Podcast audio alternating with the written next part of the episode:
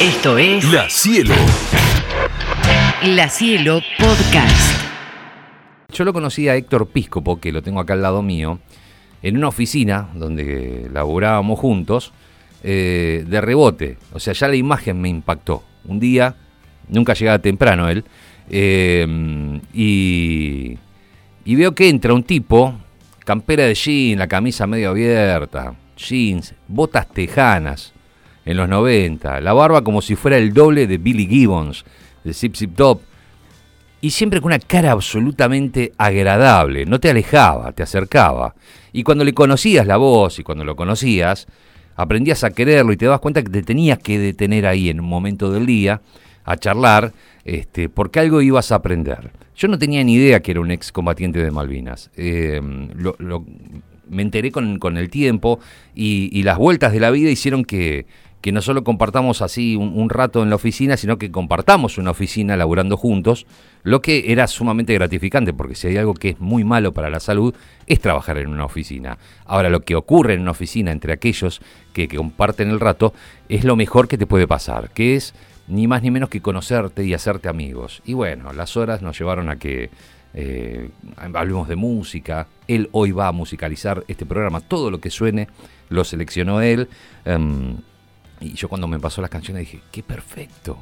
¿Qué, qué, ¿Cómo fue enhebrando todas las canciones? Porque le digo, tráeme música de la que escuchabas cuando eras pendejo, que yo sé que la sigue escuchando hoy, porque nos pasa a todos. Yo ya no soy un pendejo y sigo escuchando las que escuchaba cuando era un pibe.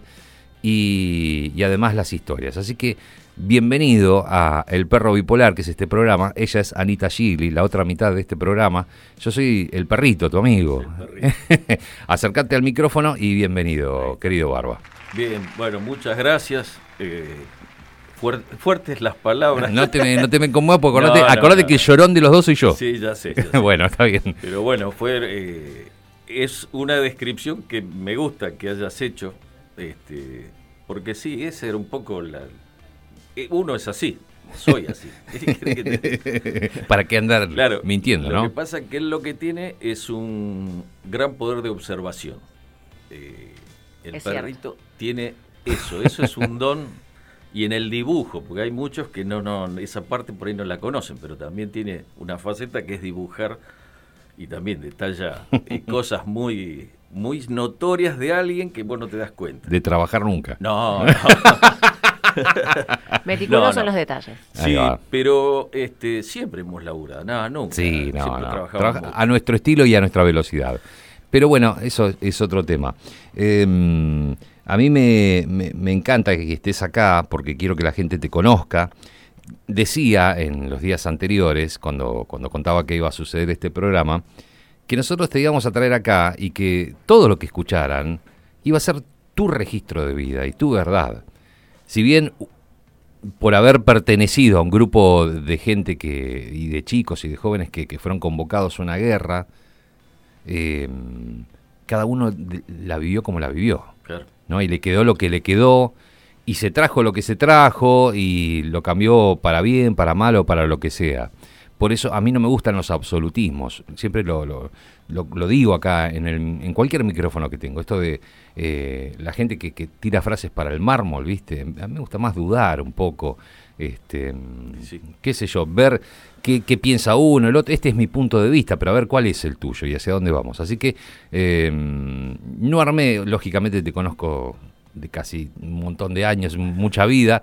No voy a armar una, una- una entrevista, no tengo... eh, No hace falta. no, claro, claro, claro. Seguramente Anita tiene muchas preguntas. Chucho mismo, que es un, un gran operador. Y todos los que tengan ganas al 221-676-1035 pueden enviar preguntas y puntos de vista y demás van a ser bienvenidos. Todos los que vengan con respeto van a ser bienvenidos, porque la casa se reserva el derecho de audición. O sea que al que, al que no, no respete ni este programa ni ninguno, y bueno, no va a sonar hasta que nos olvidemos de esa persona. Em, Barba, eh, yo pensaba, como para arrancar con el tema Malvinas, si después de, de todo lo que pasó y, y de estos años, lo debes haber hecho, supongo, presupongo, ¿te pensaste que hubiera ocurrido si, si no pasaba eso? Este, te, te, te proyectaste, hay como un, para aquellos que, que curten el tema de los cómics y demás, eh, hay una serie de cómics que se llaman What If, ¿qué hubiera pasado si? Claro. Este, y si bien vos sos un tipo que va para adelante y que, que si, si tengo que buscar un, un significado de resiliencia, te pongo ahí. eh, ¿Lo pensaste alguna vez? ¿Qué hubiera sido de mí si, si yo no hubiera sido convocado? No, yo creo que no puedo pensar eh, nada de, de otra vida que la que no que la que no he, he hecho, ¿me entendés? O sea, Malvinas es todos los santos días de mi vida. Yo me levanto y, y hay Malvinas. Ok. ¿Por qué? Y por los dolores, por un montón de cosas, dolores desde físicos hasta este, personales, emocionales. pérdidas emocionales. Yo siempre creo que quizás te la he dicho, eh, a Malvinas el que fue, el Héctor Piscopo que fue, eh, murió, Ajá. se murió. O sea, yo caí con los otros compañeros que físicamente perdieron la vida. El que volvió, vino un tipo nuevo, otra, otra persona. Entonces yo no puedo pensar mi vida en base a, una a lo que fue. No, no. Yo nací ahí otra vez. Para mí ese 13 de junio yo volví a nacer. Este, porque es así, no, no, no. Tanta cantidad de cosas dejas en el, en el pozo donde vos estuviste, que valores, todo, porque vos tenías una idea de vida Porque tenés que vivir. y tenés que vivir. Y el otro día lo hablaba con mi hija, justo, que le decía, eh, viendo los mm, las videos de Ucrania y todo eso. Digo, vos es que la vida en eh, bajo esas circunstancias es mucho más fácil que la que vos hoy estás viviendo. ¿Por qué? Porque solo te limitas a qué comes, dónde estás, este, eh, dónde te podés refugiar y el principal de todo es que ese día lo tenés. No sabés si, si 10 minutos más o 10 minutos menos Vivís el día. vivís el día. Está Este, bien. Que es una vida, llamala más animal, ¿no? El no, no, el súper, animal sí, instintiva. instintiva. Claro. Totalmente. Yo, eh, mirá no bueno, planificás nada. No. No pensás en nada. Encima el guacho tiene buena voz para la radio. ¿sí? Sí. ¿Viste? Me Sí. imagino esa vida tan, tan cruda como, como mencionás y nosotros como perdidos en esta eh, cotidianeidad de estar como, no sé, quizás eh, ocupada con otras cosas, ¿no? Con, el, con los problemas diarios que por ahí son mínimos, que cuando hay estos golpes tan fuertes de vida, te hacen replantearte dos millones de cosas. Claro, pero bueno, a ver, es lo que nos toca. Qué bueno que hablaste de la guerra. Para mí la guerra es una tragedia. Totalmente. Este, sí, sí. La guerra es como, como el, el- el sinónimo más grande de la ignorancia humana y, y de la, del- de, la sí, de la ignorancia, digamos, de, de- de tener algo que debe ser solucionado y que la opción es la guerra. Sí, claro. Eh, eh, digamos, Malvinas, Ucrania, Cualquiera, la que quieras, ¿eh? La que quieras. Hablaste de una fecha, 13 de junio. Eh, Sí. ¿qué, qué andabas haciendo? Quiero saber y quiero que sepan los demás. eh, ¿Qué andaba haciendo el 13 de junio? Sí, ¿qué andabas Y- haciendo por ahí y cómo te llegó que tenías que irte para allá? Eh, No, ya estaba el 13 de junio allá. Ok. Ese fue el último día este, donde nos estaban atacando con todo lo que tenían. Claro. Sí, perdón, 13 de junio, digo. En, en- en- Me retrotraigo, sí, si sí, querés. sí, sí, que te retrotraigas a, a- a el... Al, antes. Ah, claro, a- al, al Pisqui, Héctor Piscopo, pibe, ten- Bueno. tenías ahí, siendo un, un Sí. adulto, empezando a ser un me adulto. faltaba- mira, esto, me faltarían 20 días para irme de baja. Y este, yo había quedado como última baja. Este, y sucedía. ¿Por algún motivo? Y, a, a ver, no, da- no daba bola, no daba bolilla, era, era medio Rebelde. rebel, sí, sí. Así como decís vos, Sí. de pesado, bueno, sí. Entonces eso lo pagabas con arresto y esas cosas. Claro. Este, no calabozo, No. arresto, que era no podía salir. y- Te tenías que quedar más tiempo. Sí, sí, sí, sí. Entonces me quedaba ahí y no... Ya sabía que me quedaba, bueno, listo. En algún momento ibas a salir. 20 de abril era la baja.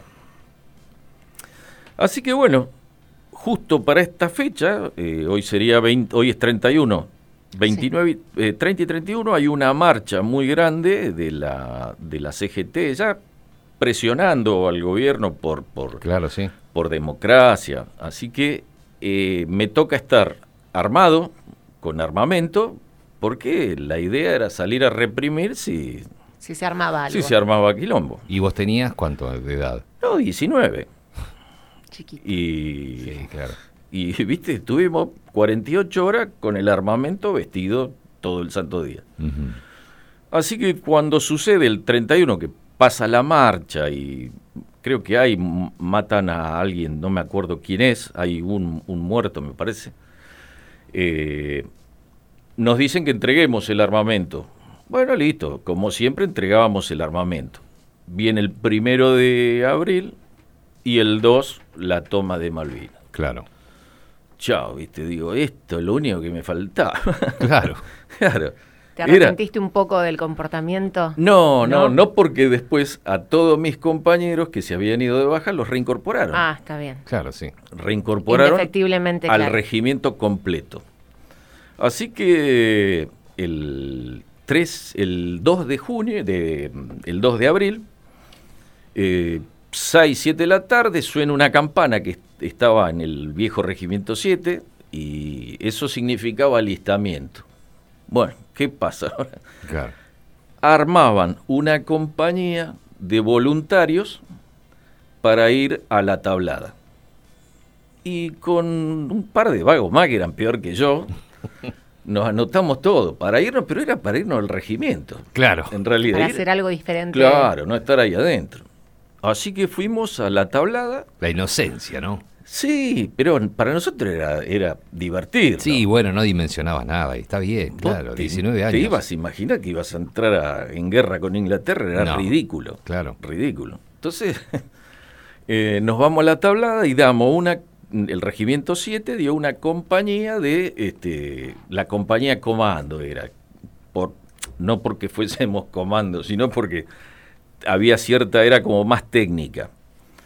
Y fuimos a la tablada, y viste, la gente todo, llovía, un, sábado era, y llovía, y todo en los camiones, y fuimos a la tablada, la- el regimiento 7 de una compañía, comando, el 3 de mm, la tablada dio una de infantería, el 6 de Mercedes dio otra, era la brigada completa, y supuestamente nos íbamos y nos llevaba voluntario el general, Mm. que, que era Joffre, había ofrecido eh, que él llevaba una, un regimiento voluntario ya. Y así que por eso la armamos en, en un ratito. Se armó un regimiento con distintas compañías de los otros regimientos que eran la brigada. Y así nos fuimos a la tablada y estuvimos como tres días. Y, y si ahí siempre digo, cuando se dan los roles de combate, faltaba uno, que era el que disparaba eh, con un, como si fuese un, bazoo- un bazooka, lo que por Mm. ahí vos le podés entender, la gente te puede entender un poco más. Es un cañón del hombro, se tira, un lanzacohete. Y yo tenía un amigo que estaba en, en la guardia, él no estaba. Y yo lo ofrezco, le digo, che, bueno, lo van a buscar a Moreira, que, que es el rol de combate, él, él era de, disparaba con eso. Y cuando eran las 3, 4 de la mañana, cruzando el playón, a las puteadas estaba, Claro. ¿quién fue el que le dijo me- mi nombre, qué sé yo? Le digo yo, Gustavo, ¿viste? Claro. Me dijo de todo. Y fuimos a la tablada. Y él, este, en ese momento, fue un tipo con el que yo estuve siempre. Bien. Porque en ese momento, estando en la tablada, él, él no usaba fusil, usaba una pistola 9 milímetros. Entonces sacó una bala y me dice, yo con esta bala me mato. No, le digo, vos sos loco, pará, no, no, con esta bala yo me mato, yo me mato. Y, y viste, y siempre tuve una sensación de culpa terrible. Porque se iba para la guerra. ¿Viste? Es que no nos íbamos, pero era- él, él ya la veía venir. Claro. Era un tipo que ya se la veía venir. Siempre fue de, de- de visión negativa, pero muy realista. Ahora, porque después las vivencias que tuvimos con él fueron inmensas. Le digo, no, pará, ¿cómo vas a hacer eso? Bueno, así que yo tenía una sensación de culpa Claro. terrible y me quedé toda la vida siempre con él, ¿viste? Sí. Que no se disparara, qué sé yo. Bueno, volvimos, volvimos al regimiento, entonces le digo, ve Gustavo, que no pasó nada, viste, que nos vamos. ¿Verdad eso, claro? Entregamos el armamento, cuando entregamos el armamento ya habían salido las cédulas de notificación para incorporar a todos. Y ahí mm, ya nos íbamos todos. Claro. Confirmado entonces confirmado. ese miedo. Claro, y Gustavo tenía el rol de combate de, de- Claro. de ese, que era del de la compañía nuestra. él. Así que bueno, eh, nos fuimos a Malvinas un martes 13 de, abril eh, en un avión sin asientos. Este, por supuesto, no es que llegamos a Malvinas en ese avión, llegamos a Río Gallego, Río Gallego cambiamos a un Hércules y Hércules son esos aviones, para los que no tienen Los- idea, que parecen enormes, Enor- grandotes, sí, sí, que, panzones. que se les abre la que se- puerta se, les abre trasera así la cola, que a veces... y entran vehículos, todo así. Y yo digo, esto es un, yo digo, veía esto, era la noche, viste, con focos, iluminación, eran 4 o 5 de la mañana. Yo digo, esto es un chiste. Esto, yo me veía, era una película de Vietnam. ¿Y qué veías alrededor, eh, más allá de tu incertidumbre y tu, ok, qué, sé, qué raro que es esto, lo vi en el cine, eh, alrededor tuyo? Tenías a este Moreira que era como un optimista demasiado bien informado, porque... Era un, era un pesimista. Claro, no por, eso, por eso digo, un optimista de- bien informado. informado, sí, sí, este, Y, y, y los demás, ¿qué, otra- ¿qué caras? ¿Qué veías entonces? No, Pendejaje. no, cara, de, de nada, que porque no sabíamos qué, qué hacíamos. y los que ordenaban, los que los juntaban. Tampoco los- tenían mucha idea y no veíamos a nadie. No, no. Veías al suboficial que estaba con vos y viste y era tan estaba tan desinformado como Claro, nosotros. exactamente. ¿Sabes Héctor, cuando? Sí. Tengo una parte que me pregunto de lo que estás contando cuando recibís la cédula de notificación. Eh, sí, sí, yo no recibí cédula porque estuve siempre adentro. Claro, claro. pero cuando reciben los demás y, y eso, cuando ustedes ya saben que tienen que viajar, que los van a llevar, eh, ¿hablaste con algún familiar? ¿Tuviste la oportunidad? Sí, Eh, que, porque como venís contándome la historia, por lo menos me da la sensación que estabas incrédulo de, de qué era fi- efectivamente lo que iba a suceder, ¿no? tal cual. Sí, no, no teníamos información de nada. Y dos o dos veces, creo que dos o tres veces, no, dos veces hubo hubo visitas de la familia, pues justo cayó Pascua también ahí. Claro. Claro. Así que vino mi vieja a verme, qué sé yo, con mi tío. Y mi tío trabajaba eh, para Zafra en su momento y me dice, estamos haciendo raciones para soldados. Me dice, así que, me dice, esto Viene no, serio. no, viene serio. No es joda. Claro. Bueno, no digas nada, qué sé yo, que mi vieja mucho no supiera. Así que hay otra segunda visita y la tercera visita fue el día que nos fuimos y no la vi- no, nadie vio a, a ningún familiar. Los familiares se quedaron afuera y salieron los colectivos. Claro, estaba la intención, pero efectivamente Pero no, no, se, cortó porque habían dado la orden de movilizarnos. Y, y bueno, y mi vieja, yo siempre digo, pobre, había dejado, me había llevado un paquetito de, de con titas, ¿viste? Las galletitas. Sí. Ese lo dejó en la heladera hasta que volviera. Así que lo dejó guardado. Simbólico. sí, Finalmente cuando llegaste lo viste. lo vi. Sí, sí, sí, sí. Eh, bueno, nada, llegaste a Malvinas, eh, no vamos a hacer todo el raconto, No, pero, claro, no, no. pero digo, los momentos más intensos. Llegaste, te dieron un destino, eh, que ahora me vas a decir cuál es, y en algún momento te tocó entrar en combate, en combate, digo yo, porque está bien, vas ahí, la incertidumbre, tratar de vivir el día a día, ver el frío, que no tenían para comer, que no- o sea, empezar a arreglárselas, de eso vamos a hablar. Pero me interesa mucho eh, el momento en que, che, esto estamos en guerra de verdad. O sea, ya aquel que está allá es mi enemigo y yo soy el enemigo Sí, de él sí. y tengo que, esta, este arma tengo que dispararla. Sí, sí. Y fue el Y fue la- peor día de mi vida. A Es- ver. Es el primero de mayo. El primero de mayo, cuando empezaron los ataques. Cuando empezaron los ataques, ¿Vos listo. estabas dónde? En, a- nosotros us- estábamos en una colina que se llamaba Wireless Ridge, que es uno el, el último combate que hay. O sea, la colina Wireless Ridge tiene dos, este, dos cadenas. Mm, El London a la izquierda y el Wireless Ridge tiene dos cadenas, que están separadas por dos kilómetros, ponele, como bien. mucho. Sí, dos cadenas montañosas. Sí, pero son bajas. este, nosotros estábamos en la segunda mm, cadena de monta de, de la cadena montañosa Mm. más este, al- hacia el frente. Claro, más cerca del enemigo. Sí, lo que pasa es que el enemigo no, no estaba en, en la isla. Eh, Fue, el primero de mayo fue el ataque aéreo y llovía. ¿Y qué es un ataque aéreo? ¿Cómo Ah, es un ataque aéreo? Es espantoso, espantoso. Porque vos, eh, vos escuchabas los aviones, imagínate nubes bajas, vos escuchabas los aviones y de atrás tuyo las antiaéreas disparaban, disparaban y el ¿Ves? sonido es ensordecedor y vos ves la, la munición que sube entre, el, el- entre las nubes, estalla, Sí. se pone el cielo, era rojo, eran las 5, 6 de la mañana, 7, ponele, serían. Vos estabas como en un pozo, en una trinchera ahí. Sí, sí, sí, pero no podíamos hacer nada y veías las explosiones en, el aeropuerto, en la pista, porque lo que primero se trató de, inutilizar fue el aeropuerto. Claro. Claro. Era, así que era un espanto. El aeropuerto lo estábamos a 16 kilómetros, pero lo veíamos.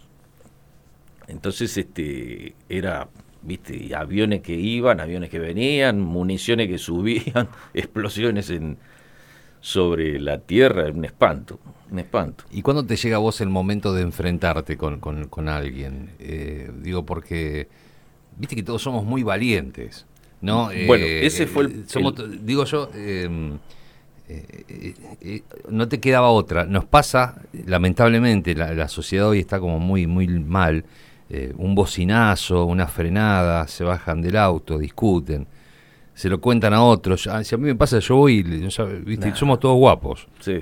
no. Este, ahí eh, vos no tenías ganas de ser guapo, pero no te quedaba otra. A vos y a No. todos los que estaban con vos. O sea, A tenías mí, un enemigo enfrente. Sí, primero, cu- un cu- cuando llega, primero un enemigo que era virtual, porque nosotros Claro. lo veíamos a 5.000 metros de altura. ¿tuviste combate cuerpo a cuerpo? Sí, sí, pero eso ya fue en el final. Claro. Eh, ya cuando nos pasaron a nosotros, no, no es que me pasan a mí, se terminó. No, no, no, no, no. Pero digo, este, fueron los últimos dos días.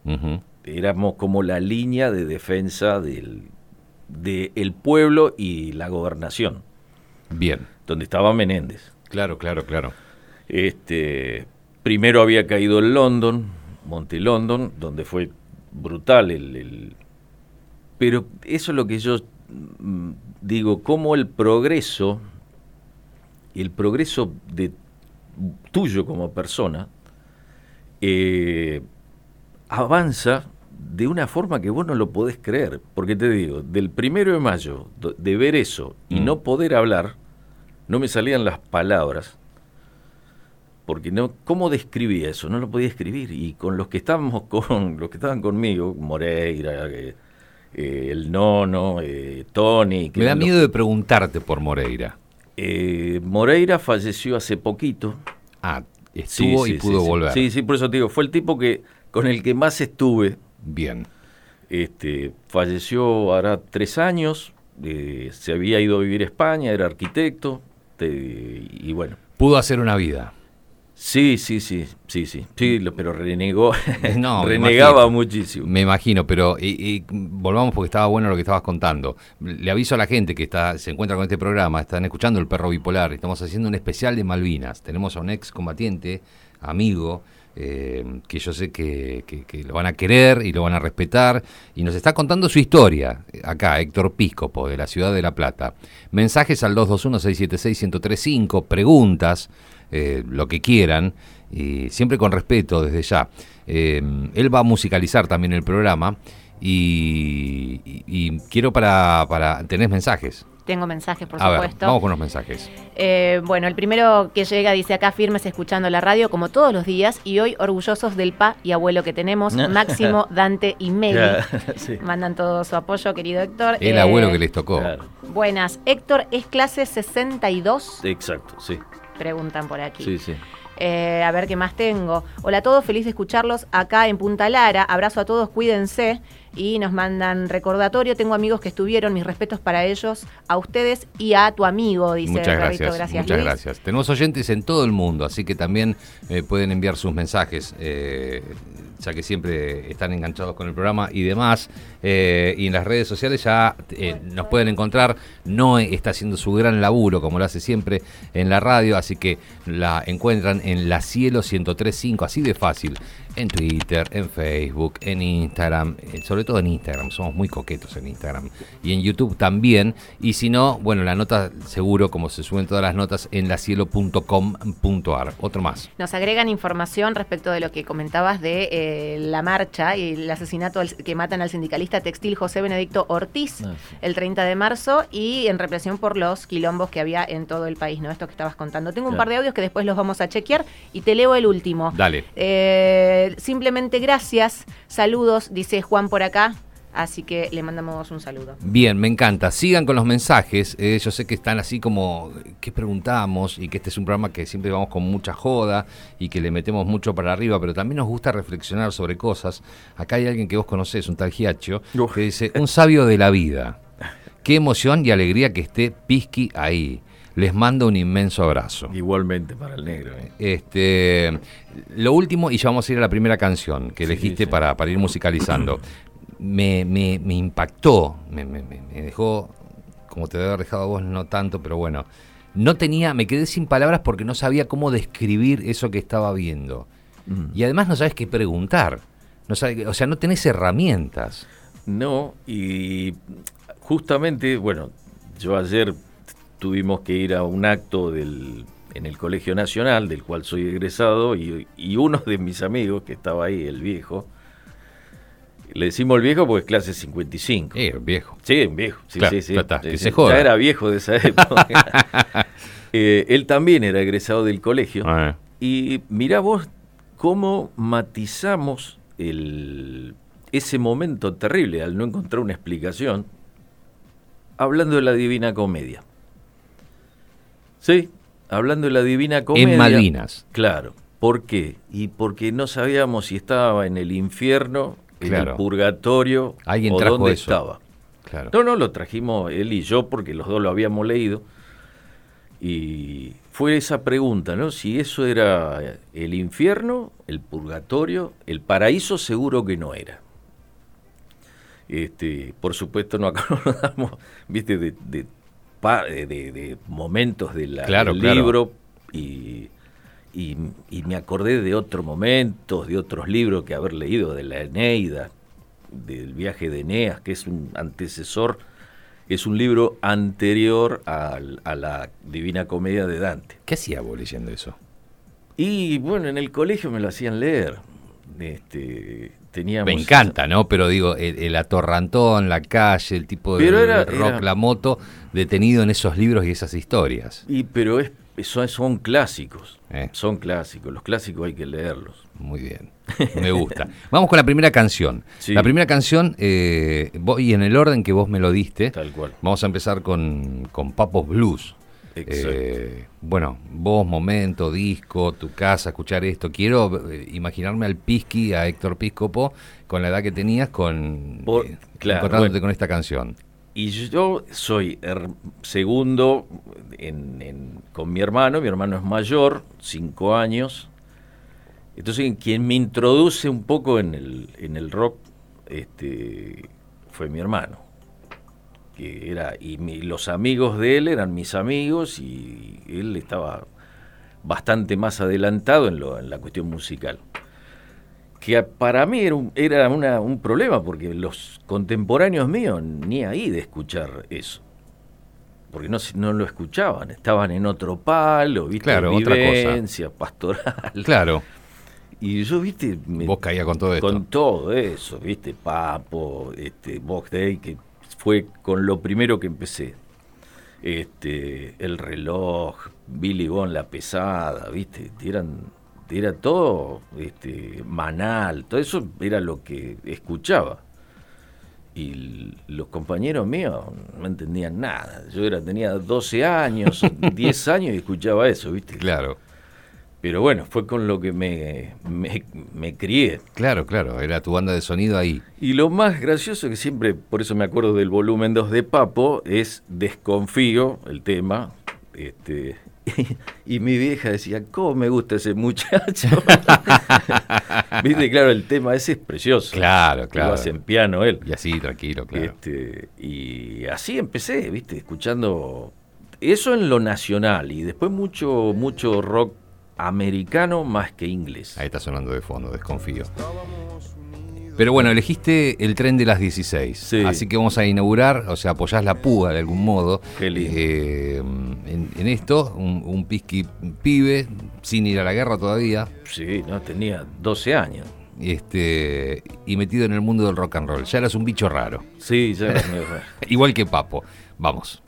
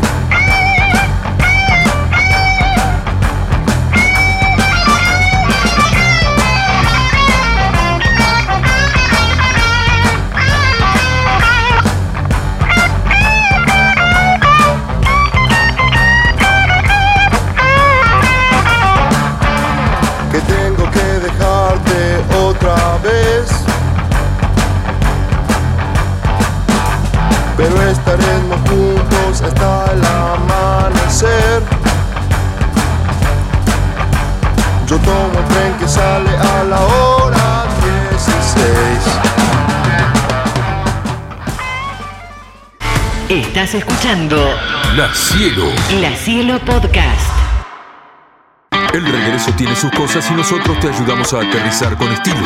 El perro bipolar. Caer para levantarse dignamente. Huyamos graciosamente hacia la derecha.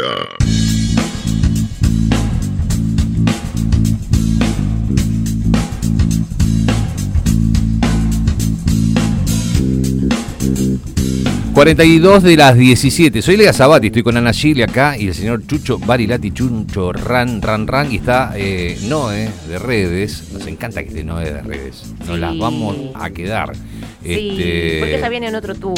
Sí, sí, sí. Igual nos quiere mucho. Y nos eh. saca lindo. Nos quiere mucho, es muy buena. Para que sepan que en, en la Cielo 103.5, en Instagram y demás, pueden, pueden vernos o pueden ver cómo venimos realizando esta nota con el querido Héctor Piscopo. Eh, sí, querido. Mensajes, mensajes. Sí, querido. Querida, querido, querida. querido. Eh, mensajes que llegan también incluso a Instagram, tengo para leerte, que dice, muy buen programa, un orgullo, Pisqui querido, te queremos mucho, sos un ejemplo, Mili, Diego, Juanita y Manu. Ah, mira. Eh, te mandan un beso. Eh, tenemos por acá también uno más. Piel de pollo, mis respetos y honores al excombatiente. Dice Cristian, saludos. Que ponga el visitante de alma fuerte y la gente quiere igualmente pedir temas un día como hoy. Somos Otro- un programa que no cumplimos canciones. Ah, mira. Eh, un mensajito más de Instagram. Un grande pisquito. Sabés cómo te queremos y el orgullo que sos para nosotros. Un beso enorme, dice Loli. Eh, te manda un abrazo. Sí. Héctor Piscopo está con nosotros, es amigo y ex combatiente contando su, su vida, eh, sus momentos, sus experiencias, nada, sus reflexiones acerca de aquello que pasó. Tenemos tres audios que dicen que, a ver, dale. Programón el día de perro. Mis respetos a ese héroe de Malvinas que está contando sus relatos en la radio. Mis respetos. Nunca olvidar, chicos. No hay que olvidarse de ellos. Muchas gracias. Gracias eh, por los mensajes. Nos hacen muy bien y seguramente le hacen mucho mejor a, a Pisky, que es un tipo muy convocado muchas veces para él. Escuela, va a la escuela a hablar. Che, va, acá lo llaman, viene. Este, cuenta y cuenta y cuenta. Este, y eso también es un- un- una gran característica y algo que hay que agradecer, que tenga la capacidad de seguir contándonos a los que ya lo hemos escuchado y a las nuevas generaciones. Más audios que dicen que Buenas tardes, perrito. ¿Qué tal? Impresionante la nota. La verdad que no paro de llorar. Mi más profundo respeto para él y para todos los excombatientes de Malvinas. no me, no me empiecen a hacer aflojar porque yo eh, la vengo acá como canchereando, vengo, pongo, pongo voz de locutor, me hago el gato, si bien soy perro, largo el moco fácil, eh. Ojo, no me busquen. Otro audio, a ver, Hola, ¿cómo anda la jauría? ¿qué tal? Bueno, un gran abrazo a este muchacho Héctor y, a través de este abrazo que sea extensivo a todos nuestros excombatientes. Eh, son los verdaderos héroes nacionales, lo demás, cartón pintado. Saludos, Pablo, San Bernardo. Gracias Pablito y gracias a toda la gente del partido de la Costa y San Bernardo que nos sintoniza todas las tardes y que les gusta que le hagamos compañía cuando cae el sol ahí en la costa. Yo sé que eh, hay frases que son hechas eh, o palabras que usamos porque forman parte de... Espero que nadie se sienta agredido con esto que voy a decir, pero es- está bien la pregunta, está bien que la voy a hacer yo, me tiro flores, ¿no? Pero, eh, ¿vos te sentís un héroe? Eh, no.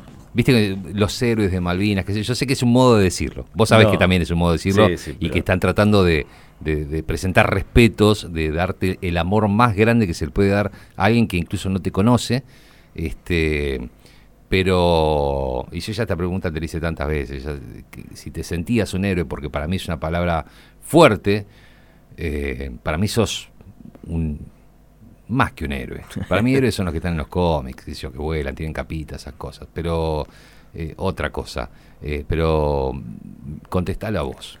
Yo no, no, héroe no, no, no. Héroe para mí es aquel que perdió la vida, el que la dejó, que es el valor más importante que vos podés dar.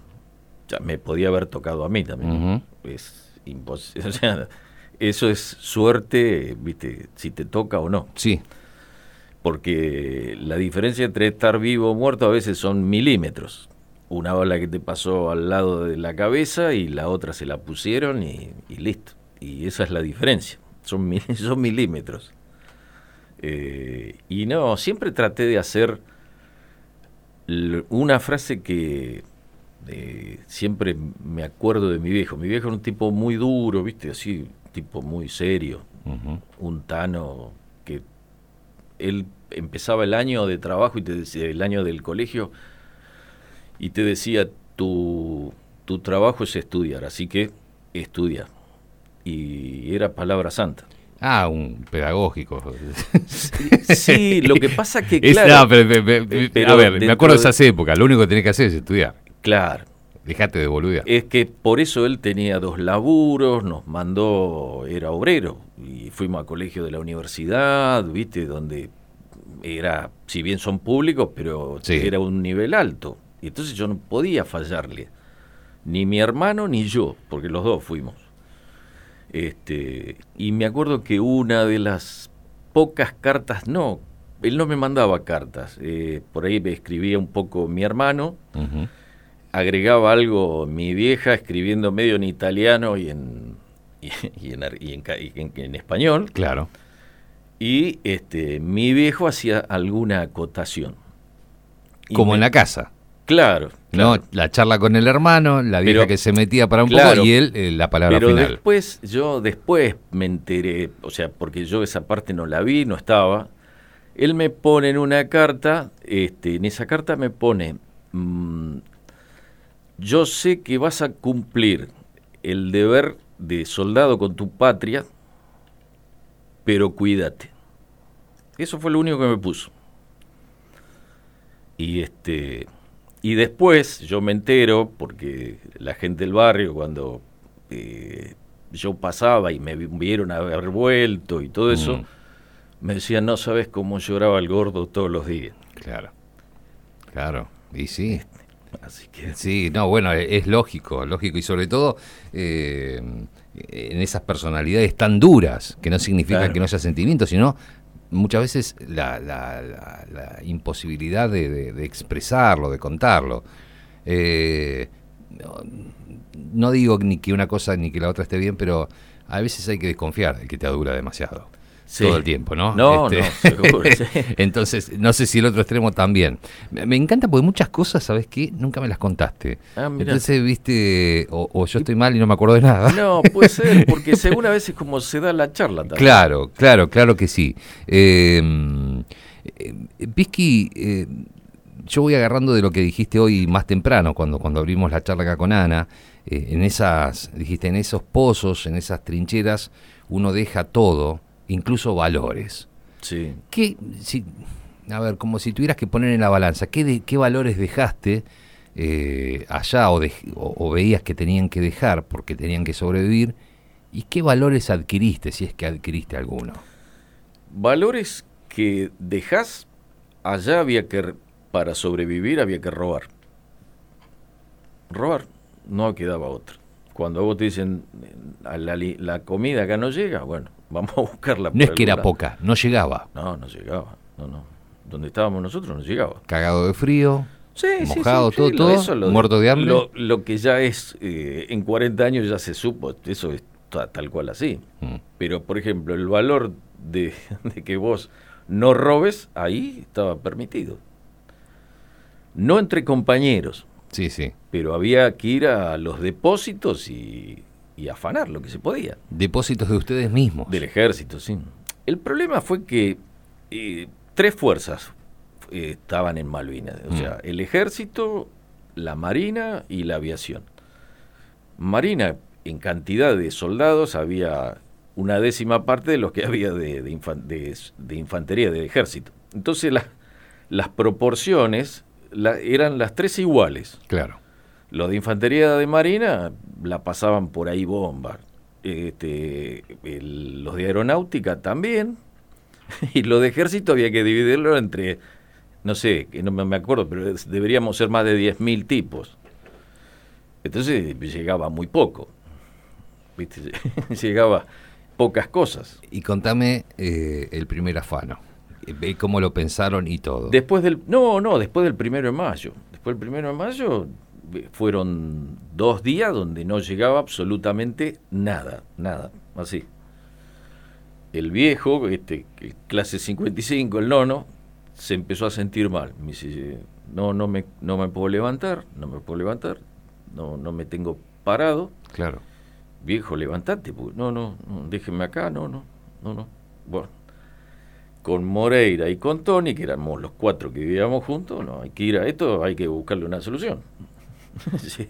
Claro. Si no te dan nada, ¿qué vamos a hacer? Eh, va- a- a- abramos la postal. Sí, El viejo, este que ustedes decían el viejo, era Sí, un, uno- Alberto, claro, Alberto no se puede mover, bien lo contás, vos con los otros dos, con Moreira, el negativo y, Sí, y demás, eh, lo tienen que solucionar. Yo estoy ahí parado, Ana, estamos ahí mirándolos como viajeros en el tiempo. ¿Cuál es la postal? Alrededor, todo. Contame. Ah, en el medio de la montaña, no hay nada, no hay absolutamente... ¿Y otros? ¿Había otros? Sí, pero cada uno sobrevivía como podía. Eran, eran pequeñas células, llamémoslo así. Sí, sí, sí, sí, pero Donde- porque- que- viste que la radio es imaginación. Sí, sí, Entonces, sí, sí. eh, quiero que el oyente que está donde esté eh, se imagine a esos cuatro adole- adolescentes dando un paso a ser adultos en un lugar horrible climáticamente en la ladera de una colina, Sí, sí. en una trinchera que la habían cavado ustedes mismos. Sí, o- ni tampoco porque no había posibilidad, era piedra, vos cavabas un poquito y enseguida había roca. Estaban atrás de una piedra. Sí, sí, sí, no quedaba otra. ¿Resolviendo qué?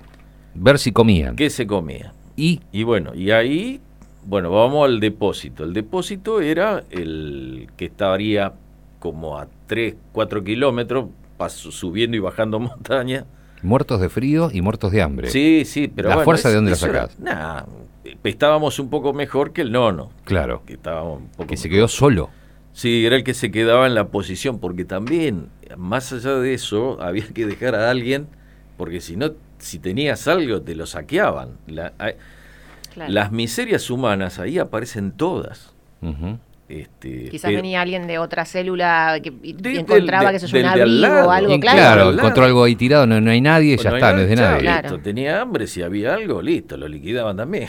¿Qué iba a hacer? sí. Y bueno, llegan al depósito y ¿qué había en el depósito? Y el depósito era el, el viejo cuartel de los Royal Marine. Tenían un depósito que se usaba como este para guardar todo lo que era este comestibles y ese tipo de cosas. Bien. Estaba manejado por el, el logístico 10, o sea, una parte logística de, de la brigada. Así que bueno, había que ir ahí, por ahí, y quedarse, era, era una, de una película de Fellini, eran todos, todos soldados, todos sucios, viste, todos caminando alrededor del, Del del- depósito. del depósito, y el depósito tiene, tenía ventanas arriba de vidrios repartidos chiquitos. ¿No había nadie que hiciera guardia en el depósito? No, no, porque ahí estaba acantonada la brigada y, y los soldados de la brigada tampoco, si ellos pasaban miseria también ahí. Claro. Entonces estaban todos dando vuelta. Mm. Y vos veías, decías, ¿por qué hay este jabón, jabones tirados? ¿Viste? Sí. jabones, panes de jabón, Sí. todos tirados para alrededor. Era porque alguno que otro se subía para ver si desde la ventana Podía manotear algo Sí. y de adentro, los que estaban adentro les tiraban con jabonazo. Con lo que ¿viste? tenía. Con los panes de jabón. Claro. Entonces vos veías todo lleno de Qué panes de jabón Que sí, tirados. tal cual, decías, Fellini. Es una película de Fellini. Entonces por ahí venía un Unimog y de golpe paraba. Y cuando paraba sabías que venía algo. Entonces te ponías en la hilera para descargar, ayudar a descargar como hacíamos nosotros con los camiones. cuando Claro. llegaban Sí, sí, sí, sí, sí. Entonces era, uno se ponía y dos que estén ahí al costado. Ah. Entonces una caja volaba para de algo para atrás. Sí, chau.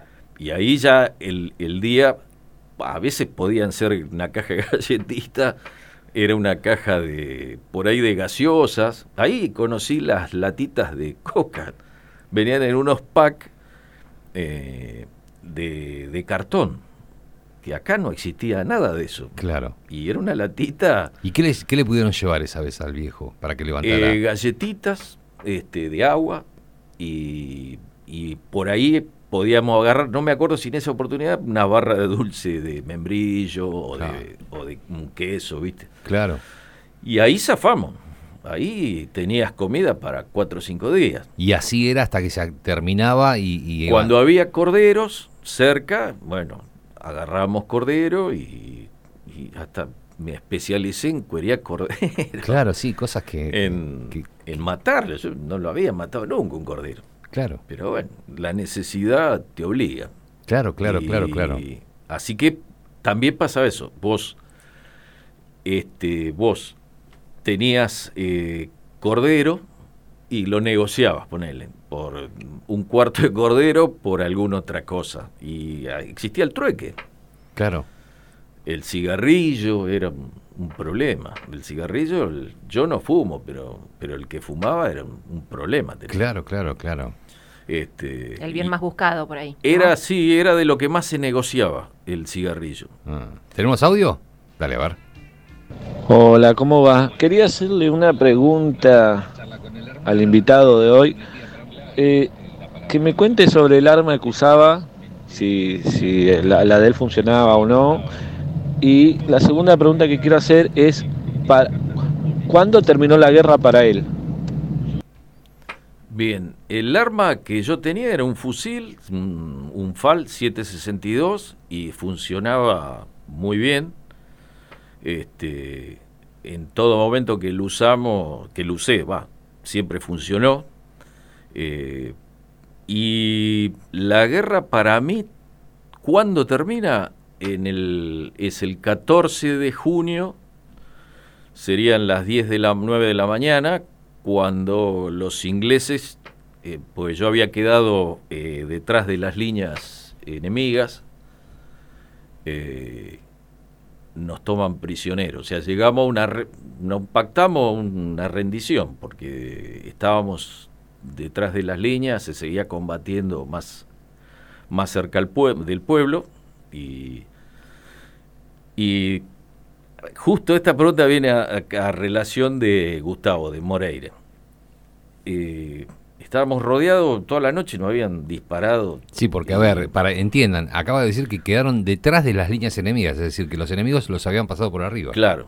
Este, toda la, la noche eran las radios hablando en inglés de al lado nuestro. Ustedes ahí sí estaban en... En un pozo, sí, porque cuando empieza el tiroteo no, no, no teníamos posición de tiro. Eh, nos, eh, fue una cuestión técnica del, del, de la del jefe de, de compañía. Cuando cae el London, El cambi- Monte London. el Monte London, nos ca- cambian todas las posiciones que teníamos nosotros Mm. durante toda la guerra, las nos hacen salir de ahí y no y los cambian como enfrentando al London. Nosotros lo teníamos de costado, pero lo que enfrentándolos, ¿me entendés? Mm. Cambian de posición. Y solo deja seis soldados custodiando el frente viejo. Uno era yo y los otros estaban conmigo. Para esto ya había pasado cuánto en la, eh, de Malvinas. eh? No, no, ya era casi el final, eran eh, ya estábamos en los últimos días. Bien, y quedan vos con cinco más. y tres- en total terminamos siendo 13 porque algunos se lograron replegar, de- en el tiroteo se lograron replegar hacia donde estábamos nosotros y quedaron ahí.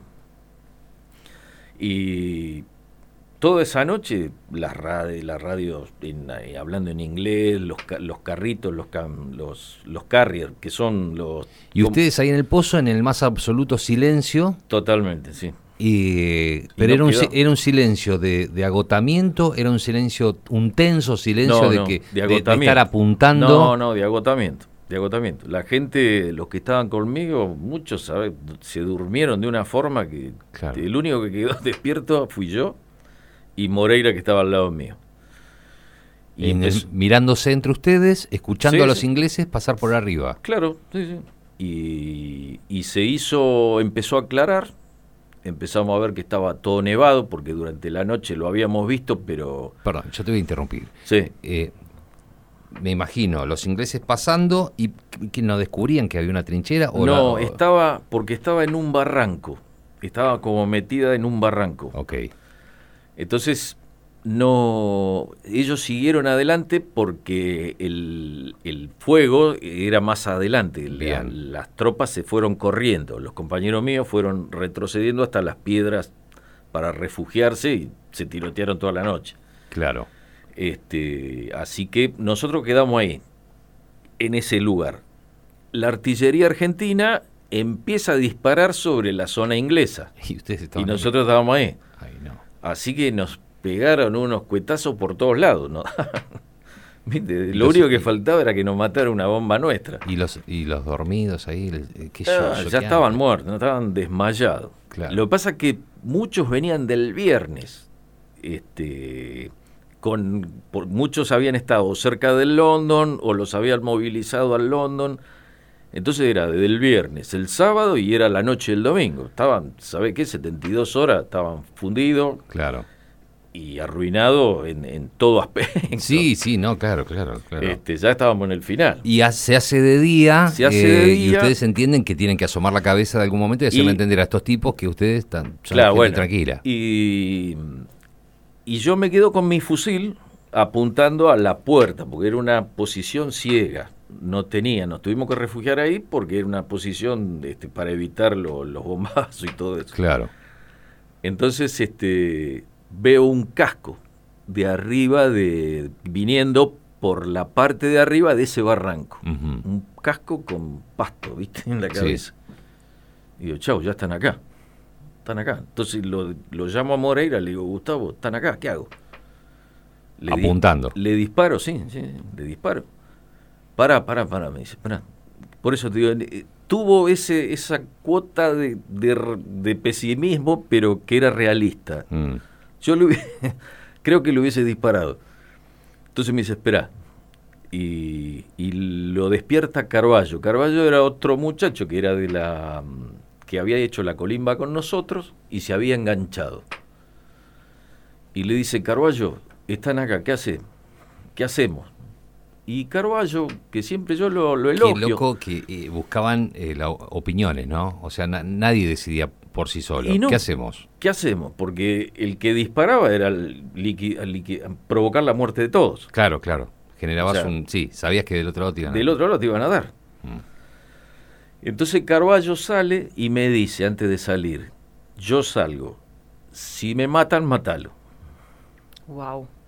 Sí, sí, sí. El loco está, ese es de Lomas de Zamora, un flaco que yo lo aprecio mucho porque tuvo ese esa valentía que no cualquiera lo hubiese tenido. Y me dice, si me No matan... hablamos de huevo, hablamos de raciocinio. Claro, sí, sí, sí, sí, totalmente.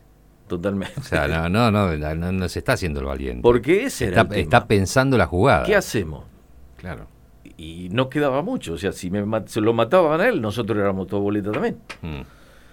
Entonces sale, le trata de hablar en algún inglés medio mezclado con tehuelche, ¿viste? Sí. y En un momento de extremo nerviosismo, sí, además. sí, sí, sí. Sí, sí, y, les, y sale, ¿viste? ¿Qué sé yo? Y, y le dice, che, salgan que no pasa nada, salgan que no pasa nada. Sale Moreira, los despierto a los otros, yo fui el último en salir, que éramos, en ese lugar éramos cinco, creo. Eh, yo fui el último en salir, cuando salgo y me levanto del lugar, estaba todo el regimiento de paracaidistas acantonados ahí, ahí en el otro en el otro barranco a 30 metros. Cuando asomás la cabeza y salís de la tapera esa, Estaba todo la, o sea, hubiera sido una masacre. Sí, sí, pues estaban todos, eran ellos eran los que habían atacado la noche, estaban descansando y, y recién ahí estaba la otra parte del regimiento que seguía atacando. Bien, bien, bien. Qué, qué manera de... se- se- siempre Bueno, igual como y vos, eso ¿eh? es lo que le contesto a este muchacho. Para mí ahí cuando me toman prisionero Sí. y, y, viste, quedamos como que no pasaba nada, Mm. listo, terminó para mí la guerra. Eh, lo que sigue en el tracklist que, que elegiste es Polifemo. Sí. Que, eh, contame algo de eso. Y Polifemo para mí fue una grandísima banda. Anda poniéndolo, anda poniéndolo. Y. León es de los tipos que más quiero, que los- mis ídolos. Lo sé, lo sé, lo sé, lo vas a ver. Bien, viene no, ahora. porque está el, estamos en la vigilia. Exactamente, exactamente. Eh, ahí está sonando Polifemo, es parte de la banda de sonido, del soundtrack, de- del tracklist, o llamarlo como quieras, de, de este joven Héctor Piscopo. Dale volumen, dale.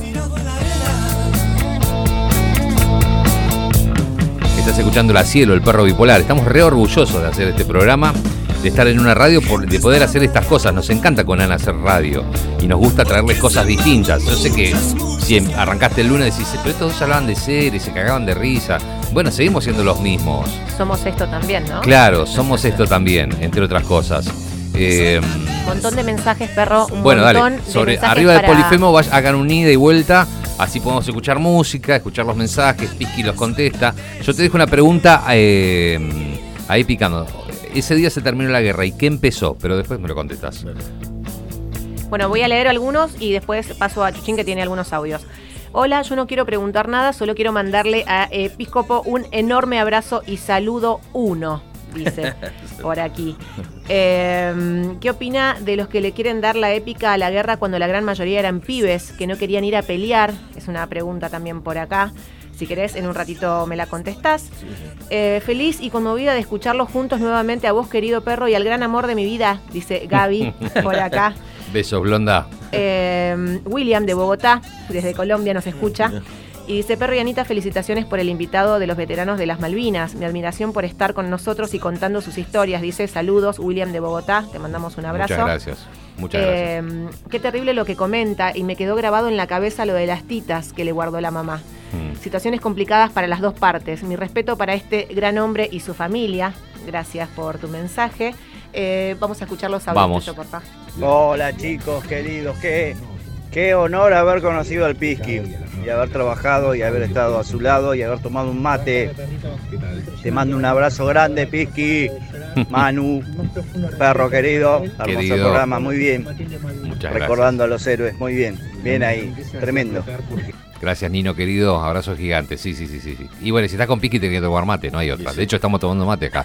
¿Qué más tenemos? A ver, ¿alguno más? Dale. Buenas tardes chicos, habla Moni de Berizo. Hola, Moni. Bueno, la verdad que es re emocionante lo que cuenta. Yo me acuerdo que era chica y me acuerdo verlo llo- llorar a mi papá eh, cuando fue lo de Malvinas. Y la verdad que a- lo abrazo él y a todos los héroes, esos grandes héroes que eran tan chicos y los mandaron a la guerra. Un abrazo enorme, un orgullo. Muy bien. Muchas gracias, ¿eh? Gracias por las palabras. Siguen llegando los mensajes, los recibimos, los vamos a escuchar y los vamos a leer al 221-676-1035. ¿Tenés algo? Tengo más, A sí, ver, a ver, claro a ver. que sí. Consultale porfa si considera que hoy los veteranos reciben el reconocimiento que merecen o aún nos falta como sociedad reconocerle a los veteranos lo que han hecho. Preguntan también por acá. Eh, tengo más mensajes, pero no sé si querés que vaya contestando las preguntas, qué preferís. No, el- Como vos estés cómodo, Sí, Héctor, sí, por no, favor. Así, le- arriba de Polifemo, dale. Claro, le, al, el tema de la épica. Sí. Este, no, no éramos chicos, no éramos chicos, éramos mal o bien, pero personal entrenado dentro de lo que se puede pedir acá, pero porque después yo me enteré también, ¿eh? Con del lado inglés, este, también tenían 19 años muchos. Claro.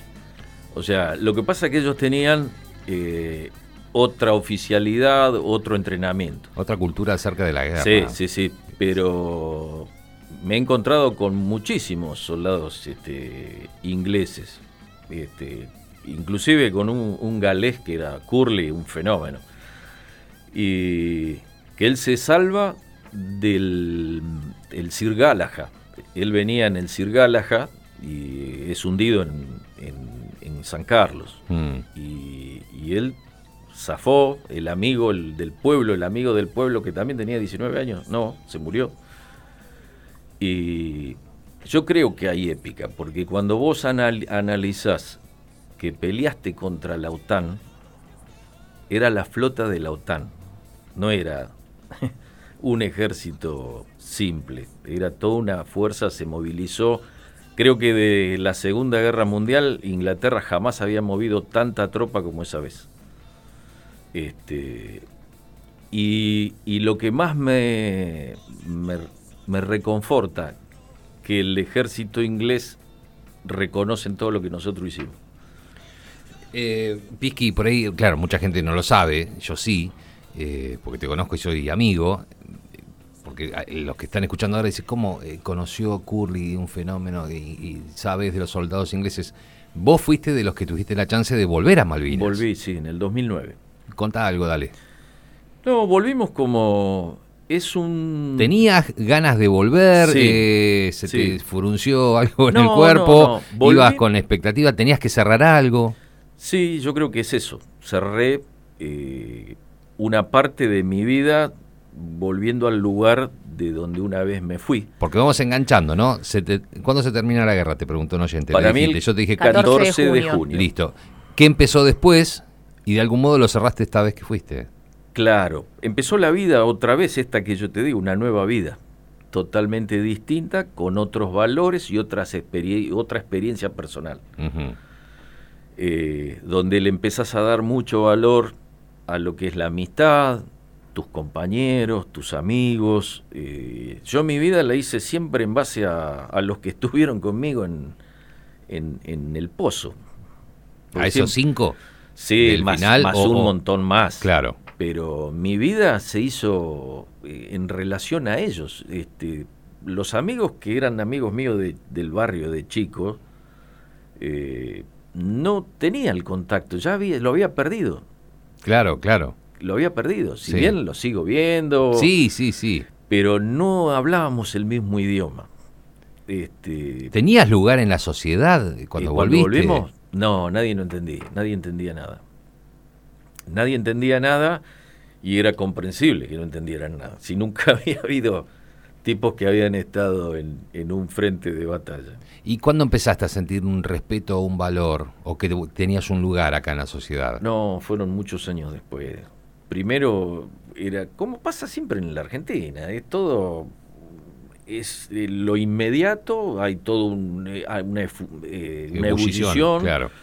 viste, como que sí, esto, que el otro, y a los 10 minutos ya te, te miran y no les importa nada. Claro, la vida siguió como si nada. Sí, pero pasa así, pasó con la inundación, pasó con la inundación que tuya en Villa Elisa, pasó con todo, a nadie le importa nada, todos siguen igual. Mm. ¿Y quiénes se acuerdan? Y se acuerdan los que están más cercanos a vos. Los que Eh, vivieron que con vos esa experiencia. Sí, pero tampoco eh, dentro de la familia nos entendían, ¿eh?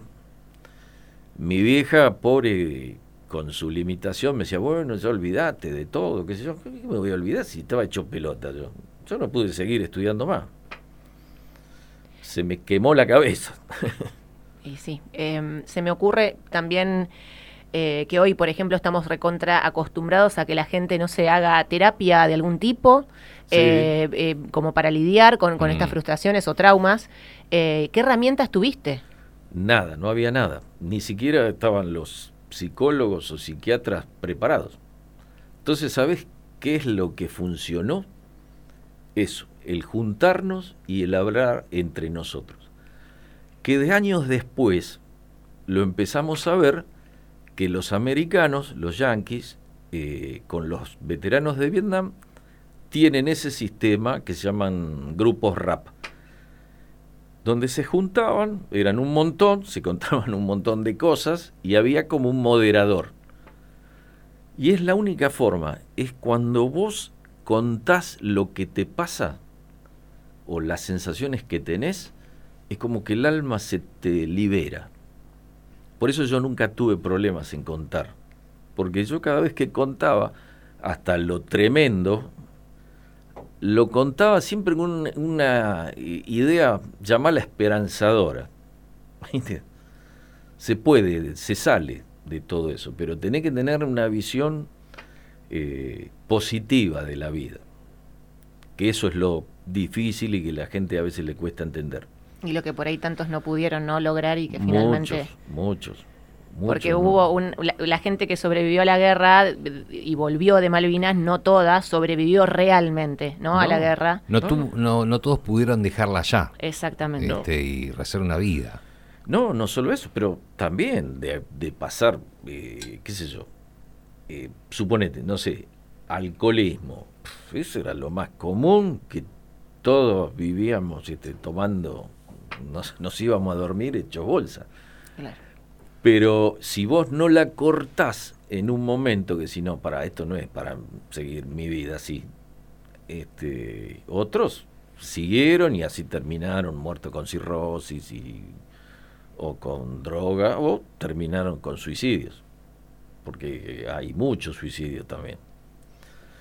Pero yo no le puedo echar la culpa a Malvinas. Yo no sé, por eso es contrafáctico eso. Decir que mi vida, ¿cómo hubiese sido si, sin Malvinas? No, no puede. y si esos muchachos murieron por alcoholismo, por drogadicción, por que se, Depresión. se- por depresión, no sé si le sacás Malvinas si hubiese sido distinta su vida. No lo sé. Es imposible de saberlo. Y cuando volviste, yo te interrumpí, volviste. En un momento se Y formó un grupo, pudiste volver. Sí. ¿Y? No, bueno, y ahí era encontrarnos, era que hablábamos el mismo idioma. La sociedad no nos entendía. No, no, no. Cuando volviste a, Ah, allá, al- a al las islas. 2009. Sí, sí, sí, sí, sí. Bueno, volvimos y descubrí que las islas tenían color. Pará, Eh, está, no, está, no está desesperado porque está buscando para las placas que va a hacer frases y títulos y, y- y Es un- anotando, es un titular. anotando, porque van a quedar, viste, en, en la en- en- en No, vos las redes sociales. serio. ¿Qué y color las islas tenían antes? color. Claro, ¿Por las qué? islas Claro, para mí, sí, ¿qué color tenían antes? Grises, grises, eh, nublados, todo, todo eso. Aún en tus ojos cerrados y en tus recuerdos eran en blanco y negro. sí, sí, sí, sí, sí. Y cuando volví, vi que tenía color. El mar tenía color, eh, las piedras tenían color, el pasto tenía otro color, tonalidades distintas, que no lo había visto. Para mí era todo lúgubre, viste, pero por la situación yo calculo, ¿no? Cuando volviste, fuiste con compañeros con los que estuviste allá Sí, antes. sí, sí, fui con los del pozo mío, tres, eh, Moreira no porque estaba en España, pero nos comunicábamos desde por un mal internet que había allá en la isla, inclusive cuando charlamos por teléfono Sí, con sí, él. Exactamente. Este, y, y bueno, y ahí te cruzás con un montón de gente que muchos no te quieren. eh, Habitantes propios de la isla. Sí, Sí. y otros que me ha, me ha llamado poderosamente la atención, me han, eh, me han dicho que nosotros tenemos derecho a estar ahí. Nosotros, los que peleamos. Porque somos isleños. O sea, bancarse la que nos bancamos nosotros en esa situación, solo un isleño, como nacido ahí, se, se la banca. Entonces, Hubiera defendido esa tierra. no, no, y como que no los merecemos estar. Yo me acuerdo que vos me habías contado en ese momento, yo ni me acuerdo en qué radio estaba en ese entonces, pero sí recuerdo que, que hicimos una llamada Sí. eh, desde allá y que posteriormente vos me mostraste fotos y que había gente que tenía hasta como un comportamiento, no sé si llamarlo hostil, pero ponerle, Sí. te, te ponían la bandera inglesa y demás. A ver, le decimos a todo el mundo, no- ni yo, yo no tuve Malvinas, pero vos no, no es que la ves y la bandera inglesa o te horrorizás y demás. No. Este, pero te quiero decir, te ponían algo como diciendo nosotros acá esto. Había de hecho un pub al cual no se podía ir. Sí. Y, Nosotros y- íbamos al Globo. Claro, y había otros lugares donde te mostraban sus respetos. Claro, sí, sí, sí. Eh, contá un poquito de eso. No, hay, eh, básicamente hay dos, dos pubs. eh, uno está en una parte más alta que ahora no me acuerdo el nombre. Contá un poquito de eso, por favor, Pisky, porque te salió, me salió como medio, ¿viste? Así como, contá un poquito de eso. Este, y el Globe está en la, vamos a decir, en la calle costanera. Y, y es el más tradicional porque era que el que cuando nosotros estábamos estaba. Estaba, ah, estaba, sí, sí, mirá. sí, estaba, estaba. Y, y- Y- y a la noche vas y te tomas unas cervezas y Sí. están argentinos, excombatientes que van a Malvinas y hay excombatientes ingleses. Sí, sí, sí. Y Sí, sí. Y hay veces que hay situaciones de, de- de tensión. porque se deben tomar unas cuantas Sí, cervezas sí, ahí, sí. ¿no? Pero eh, los, los más, este, a- vamos a decir, eh, enfermos del eh, odio hacia nosotros van al otro bar. Al Claro. Globo van los más... Este, Los que quieren charlar. los que quieren charlar. Y la gente también es exactamente igual.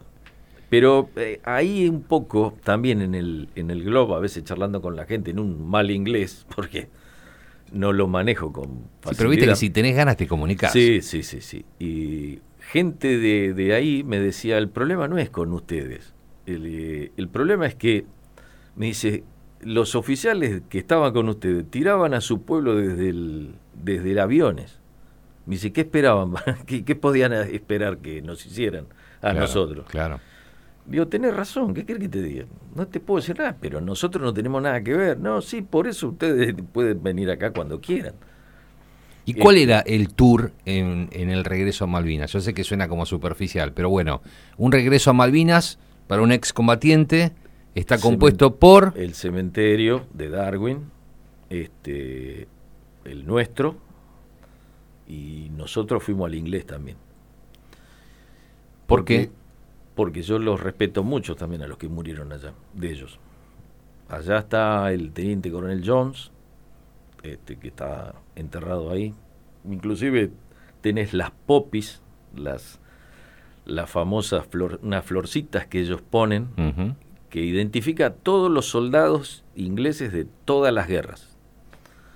Este, y la gorra de Jones está ahí y más otros, cuantos más. eh, muchos este, de origen chino, eh, por los nombres, ¿viste?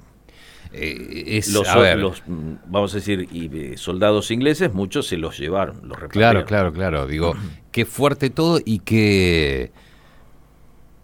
Qué manchado que tenés que tener todo. Mirá el término que me salió, de, me acordé de mi abuela, de mi vieja. ¿no? Se me fueron todos los eufemismos y los sinónimos. Qué, qué masticado que tenés que tener todo para decir, bueno, voy al cementerio nuestro, a ese pedacito ahí donde están eh, lo- los compañeros y demás, pero también voy al otro. Porque no sé cuánta gente en realidad tiene ganas de ir a la guerra. No, Viste que con esto de Ucrania decían que, que va- van un montón de jóvenes a pelearse por una cuestión de gente que habla de guerra pero que nunca va a pelearse. Sí, sí, sí. ¿No? Es que es Este, Y, y qué, qué, qué, qué vivido que tenés que tener todo para decir, bueno, voy acá y voy acá también. Y estoy un rato, qué sé yo, que estás en silencio. Claro, eh, sí, sí, rindiéndole un respeto, porque el tipo también fue a pelear. Si bien era enemigo mío, este, también fue a pelear. Y bueno, murió, dio lo máximo que tenía, que era la vida. Entonces yo se lo respeto eso. Hablando de ese respeto, me surge una, una pregunta que es, ¿qué te pasa a vos con toda la cultura inglesa, británica? ¿Se sentís cuando, no sé, recibís algún tipo de, de, llámese, película, música, si sentís algún rechazo, si hay No. algo adentro tuyo que, que, que te, te hiere? No, no, no, para nada. No, no, porque fue un momento. Eh, Si, si analizás la historia, Argentina tiene más relación con Inglaterra que con cualquier otro país del, del, del mundo. O sea, sacar lo italiano y lo español. Claro que somos de ahí. Los ingleses han sido, es como que somos la- los, los hijos, este, nos han, siempre los trenes eran ingleses, los frigoríficos ingleses. Puede ser que algún intérprete nos han explotado más Sí, también. pero yo creo que la cultura argentina es muy, muy de, de- de tener cercanía hacia el inglés. Y a través de, de la música, yo no, no, no siento, no, ¿cómo? no puedo sentir este odio. Odio te puedo sentir, suponete a Thatcher, Claro, hacia las personas que tomaron pero esa decisión. muy, muy, muy puntual. Para mí Thatcher, una mina de porquería, pero para el pueblo inglés también fue una mina de porquería. Nefasta, total. Exacto. Es cierto, cierto. Tengo un montón de mensajes también, perrito. Una que tal llegan. rubia que eh, dice ser mi mujer, te manda un beso gigante. Ah, bueno, mándale. Para enamorar gente vos, querido. Hacés sonar de fondo. Mira, justo preguntaban por la música, por la cultura inglesa y demás, y norteamericana. Eh, no, me pone el tema de Eagles, que, que va a sonar. Ah. Esta es un- se- Saben que yo debo ser de acá, del, del- de- del sur, o de- por lo menos de, de- de- de La Plata, el que más rompe las pelotas con los Eagles. ¿O no, Ana? Sí, es cierto. Bien, gracias. Es cierto, está en tu top 5 seguro. Exacto, siempre hablo, trato de, de- de que los escuchen, que descubran algo más que Hotel California, que es Para mí grandioso. es de los peores temas. Bueno, no, no, pero digo, Bueno, digo, pero por eso, quemado, pero, pero claro. eso hay mucho más. Y parte de que yo esté hablando de los Eagles y cuando tenía ganas de hablar y no sabía con quién, lo hablaba con este muchacho de barba que está acá. ¿Por qué Eagles? Contá. Eagles fue para mí una banda eh, emblemática americana. Este, y Que la escuchabas también ahí de, de pibe y Sí, le- la ves sí, seguir escuchando. claro. Sí, sí, sí, totalmente. Este, inclusive te digo más, no me acuerdo dónde estaba, si estaba en Europa, qué sé yo, vos me mandaste un mensaje, Barba, falleció Glenn Frey. Sí. Era como que se nos había muerto alguien importantísimo en nuestra vida y no lo llegamos a conocer nunca. Enero de 2016. Por eso. Sí. Estábamos en algún lado. yo- yo estaba acá. Claro. En esta misma radio. Y yo creo que mm, musicalmente siempre me, me llenó, porque son muy. Todos cantan, todos son muy buenos músicos. Está diciendo lo mismo que digo siempre yo. ¿Viste? Él me hizo me- meter esto en la son, cabeza. todos son talentosos y Eh, fundamentales y- en la banda. Porque Y- todo, independientemente de Eagles, cada uno que hizo su carrera fue un tipo talentoso. Sí, claro que sí. ¿Y por qué esta canción? One of These Nights. Me apasiona el arreglo de guitarra que tiene entre este Coso, el de anteojo. eh, ah, No, yo no voy a decir nada, decirlo ah, vos. ¿Para querés que te los nombre todos? Don Sí, Felder. No, el, el arreglo de guitarra de Don Joe Felder, Walsh. de Joe Walsh. Y Ok. le- ese arreglo que hacen entre los dos me parece excepcional. Bien, escuchamos un poquito, subí el volumen.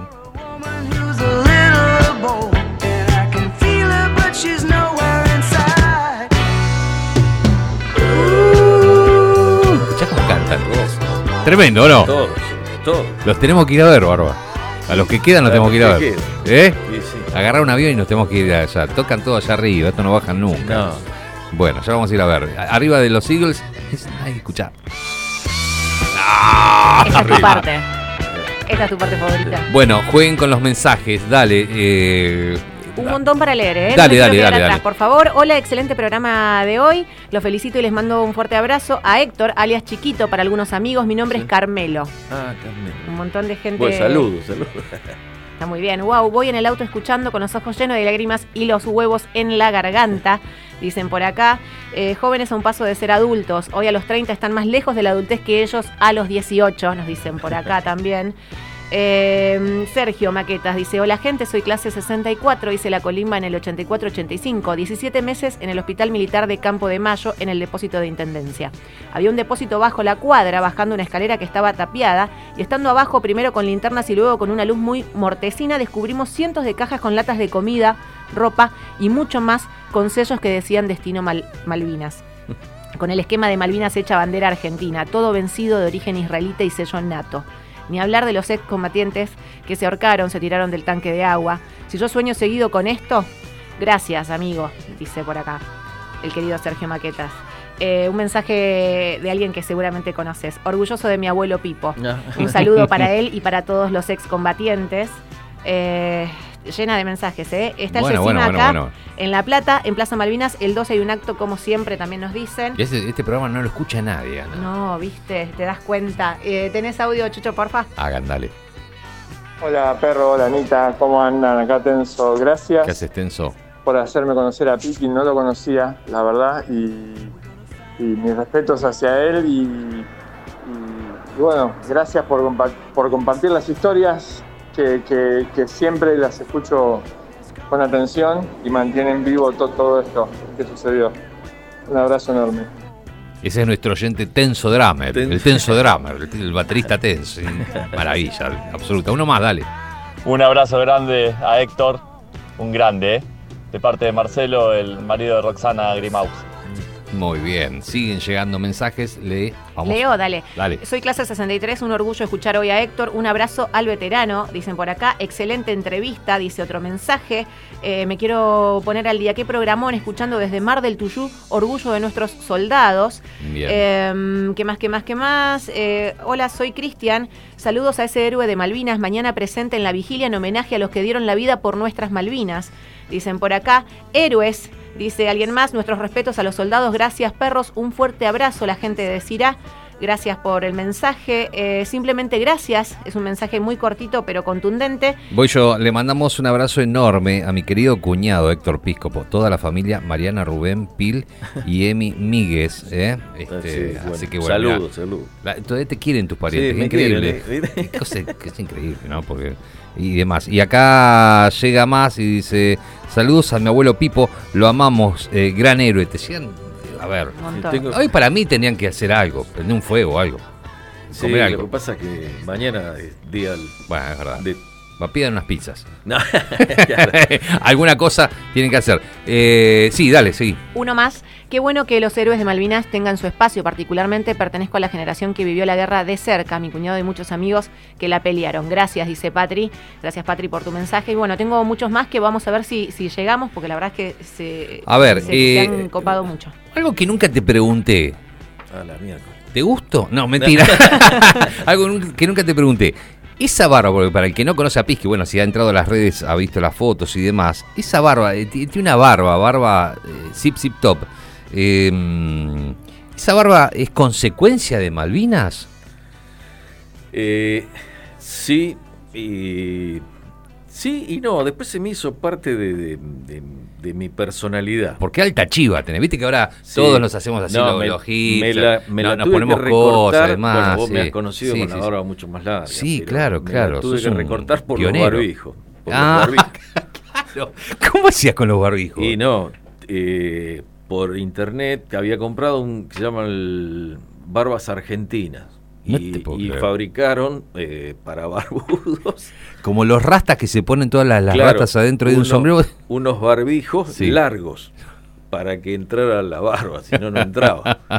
Piqui, como te Este, quiero. Y pues, si vos me decís si es consecuencia. Sí. Sí, yo creo que. La el- estética, digo. eh, no, yo creo que en el momento. Cuando pensé que me mataban, este. Uno, ¿a qué te aferras? Sí, a Dios. ¿eh? no, no te queda otra que Al aferrarte a Dios y al barba. Y dije, si salgo de esta, eh, por favor, no, no me cortaba el pelo por cuatro años. Mirá vos, una, una taradez, me estaban por Bueno, matar. bueno, era lo que te salió. Y no me afeito por un año. Este, por supuesto, salí vivo, gracias a Dios, porque siempre digo que uno está acá porque el, el de arriba me lo, me lo permitió, me regaló, hoy va- en este tiempo va a ser 40 años, me regaló. ¿Eras creyente antes de ir a la guerra? Eh, sí, a medias, lo que pasa es que después me hice más creyente. Sí, pero no, no, no- nunca te vi esos creyentes que tratan de inculcarle a... O sea, No, es una cosa tuya. No, con- es mía. Yo me levanto y cada vez que me levanto agradezco a Dios el día que tengo. Sigue tirando títulos, viste, el chabón es Es que así. quiero mm, eh, hacerte otra consulta. Yo estoy, me, eh, me gusta imaginar todo lo que me contás, estos escenarios como lo de los colores, Sí. y pienso en el momento de tu regreso. ¿no? Me quiero ubicar tiempo y espacio, porque vos dijiste la guerra para mí, 14 de junio termina, Terminó, sí. eh, y tenés que volver. Bien. La primera, se me ocurre, la primera vez que ves a tu familia, a tu mamá, la primera vez que ves las titas, la primera vez que dormís en una cama abrigado Ah, en un colchón. Contame, pregunta. contame todo eso, por favor. Mira, eh, nosotros volvemos el, eh, o sea, el, a mí me suben a un barco, era el Canberra, en medio de alta mar, eh, había unos periodistas, eh, algún español, belga, viste que, que cronistas de guerra. eh, Sí. y, y el botecito que nos lleva a, la- a donde estaba el Canberra parado porque no podía entrar al puerto porque no, no le daba el calado. La profundidad, claro. Eh, entonces, ¿qué pasó? Eh, había, viste, una marea era alta. Entonces el botecito subía y ahí había que saltar a una esplanadita eh, donde te agarraban soldados ingleses te hacían entrar. Eh, así que ya era todo un problema ya subir al Gamberra, porque era, viste, era unos. Pero subía 6, 7 metros el botecito. Sí, claro. Y ahí saltabas a- al. al Y con el esta estado físico que tenía uno No, ahí, no, ¿no? pero, Claro. viste, entra uno con la desesperación ya de volvernos, ya Claro. era que yo me quería ir, listo. Eh, subimos al Canberra. El Canberra era, viste, todo alfombrado en color azul. Era un lugar, pero paradisíaco. Sin, Los- ¿Cómo tiene presente los colores? Como la Sí, vida, ¿no? sí, pero, Salís de la eh, guerra de grises. Salí de ahí y eh, las cosas tenían color. El Canberra era todo blanco, por supuesto, porque era un, un crucero, no era un barco de guerra. Era un crucero que había trasladado tropa, entonces no tenía los comedores, todo eso estaban sin, sin sillas, mesas. Claro. Pero el alfombrado era azul Mm. y paredes blancas, ¿viste? Y ahí había muchas mesitas de la Cruz Roja. Entonces, eh, la Cruz Roja Internacional, claro, yo si solicito el, a la Cruz Roja el, certificado de prisionero de guerra, yo figuro, o sea, todos los que tuvimos ahí eh, figuramos como prisioneros de guerra. Eh, así que nos llenaron todas unas planillas y bueno, y ya nos vamos a distintos camarotes, pero éramos cuatro o cinco por, por camarote. Mm. Así que yo dormía en el, en el, en el piso, me gustaba dormir en el piso. Algunos dormían en la cama, pero era tanto el calor que hacía. Claro, nosotros veníamos de, de temperaturas muy bajas y el, el calor del, del barco hizo que se me edematizaran los pies, ¿viste?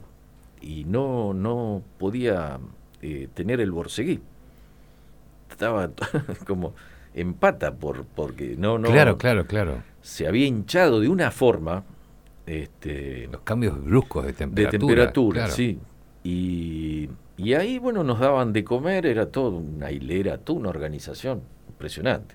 Nos ponían los resultados de los partidos, porque estaba el Mundial. Tenés razón. Entonces cada uno agarraba una bandejita, pasabas por, por un mostrador, te servían tal cosa, tal otra, un cigarrillo, ibas ahí, una mesa, comías, el guardia, había guardia por todos lados. Claro, claro. El momento de fumar, en ese momento to- no había problema en fumar en la mesa. Después de fumar, ibas a prender el cigarrillo y venía el guardia y con el encendedor tú te lo prendía. Como si fuera el mozo. Sí, Como si no, fuese un era, era una que- cosa, era una cosa ridícula. Es en Sí, un punto claro. vos decís, vengo de acá. Sí, hace Y esto 15 es minutos nos estábamos cagando tiro y ahora. Claro. Y mm, igual había guardias que eran una porquería. Sí, claro, me imagino. Eh, nos trataban mal y otros que no. Así que llegamos a Puerto Madryn, un problema de que el, el gobierno de Galtieri en ese momento después asume Viñones y ahí le dan vía libre para que el barco entre a puerto, porque el barco entró custodiado por barcos ingleses en un puerto argentino. Entonces, este, ahí no- nos bajamos en, en Puerto Madryn. Eso fue el dieci- sería 18 de junio, que es el famoso día que se termina el pan en Puerto Madryn. Sí, claro. Exactamente, el día que se Este, terminó el pan. Es así lo Eh, recuerdan. Sí, sí. Y cuando me estoy por ir del barco, eh, un guardia se acerca y, y me dice, me abraza y me dice, suerte en tu vida. Y, y me fui. Me fui y el loco, viste, ese, ese, pero saludó a un montón, ¿eh? Como yo. Fue saludando a Como un ya montón. está. Ya está, volví a tu vida. Ya estás en tu país. Este, eh, así que, viste, llegamos a, a Puerto Madryn, pasa esto, un caos, era porque del, del Canberra habríamos venido 5.000 soldados. Era un caos, bueno, de ahí nos llevan a Trelew. En, también, tú una desor- Ya ahí empezamos la desorganización. Los tipos hasta el cigarrillo no prendían y cuando llegamos acá ya era todo un caos, no sabían No sabían dónde- qué hacer con ustedes. No, no, ¿dónde? Además, digamos todo, ¿no? Cuando más ocultos los tenían. Claro, bueno. Y ahí empieza, esa es la vuelta. Llegamos a, vamos a Treleu, Treleu, el Palomar. En el Palomar nos bajan y nos derivan, el regimiento mío fue a la Escuela General Lemos. Y los otros han ido a otra, al Sargento Cabral, no me acuerdo. pero Por ahí en todo, en Campo de Mayo están todas las escuelas. Así que trataron en lo posible de como de, de- de minimizar la situación. Pero el pero la, la ge- no, los soldados ya no respetábamos nada. No se respetaba a un teniente coronel, un coronel, un general. Las jerarquías habían Sí. quedado de lado. Vos le decías, eh, te- se acercaban a vos y le decía, "Este, yo tengo olor a pólvora, vos no, ¿viste? Era un... Había otra clasificación de pronto. Sí, sí, sí, sí. Era, Entre los que habían estado y los que no. Era áspero. Al único que respetábamos era al, je- al segundo jefe del regimiento nuestro, que había venido como jefe de toda la guarnición de soldados que entró a, al que entró al puerto, ¿no? O sea, él era el mayor Carrizo, que después, bueno, uno se entera, el tipo tenía causas de, de, de haber sido represor y eh, demás. Fue jefe de policía de Jujuy, este, pero bueno, esa es otra historia. Pero así que la situación en la Lemos se torna densa y ahí deciden darnos ropa nueva, qué sé yo, y de una, una arenga que da el, el- director de la escuela de, de la Sargento Cabral, que era la escuela Lemos, que era un general, dice, bueno, muchachos, dice, se van a volver a, a su regimiento, este, traten de no hablar, eh, no, no, no comuniquen nada, esto es como secreto, qué sé yo, y listo, volvimos. Ahí nos suben a colectivos y, y el camino de ingreso a la Ciudad de La Plata en ese momento era el camino centenario.